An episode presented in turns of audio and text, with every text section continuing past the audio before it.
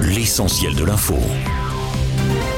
Plus d'une semaine après la mort de Naël à Nanterre, la chambre de l'instruction de la cour d'appel de Versailles a décidé aujourd'hui du maintien en détention du policier accusé d'avoir tué l'adolescente de 17 ans, mise en examen et placée en détention provisoire pour homicide volontaire. Son avocat avait demandé sa remise en liberté. Selon les trois magistrats qui ont statué, ce jeudi, sa libération serait susceptible de troubler l'ordre public.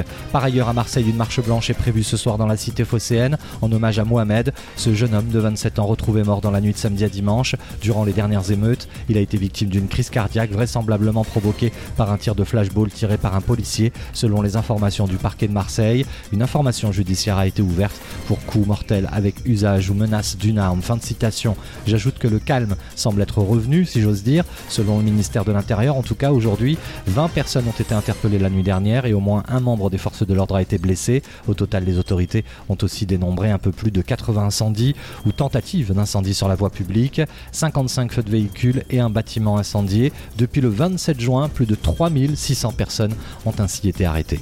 Dans le reste de l'actualité, les trois enfants d'Alain Delon portent plainte contre sa compagne pour harcèlement moral. L'annonce a été faite hier, tandis qu'une autre procédure a été lancée par le fils aîné de l'acteur pour violence. Alain Delon, âgé de 87 ans, s'est aussi associé à ces dépôts de plainte. Selon leur avocat, ces enfants suspectent un abus de faiblesse et veulent s'assurer que leur père n'est pas sous emprise de sa compagne. Et puis le monde a connu son mois de juin le plus chaud jamais enregistré selon l'Observatoire européen, c'est Copernicus de l'Union européenne. Aujourd'hui, soit un peu plus de 0,5 degrés hein, au-dessus de la moyenne située entre 1991 et 2020, un chiffre qui dépasse de loin le précédent record de juin 2019, en cause des températures très élevées de la surface de l'océan sur fond de réchauffement climatique intense.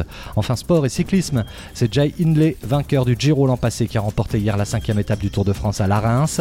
Au passage, le coureur australien s'est emparé du maillot jaune de leader avant la sixième étape aujourd'hui, qui amène le peloton à Cauterets dans le des Hautes-Pyrénées.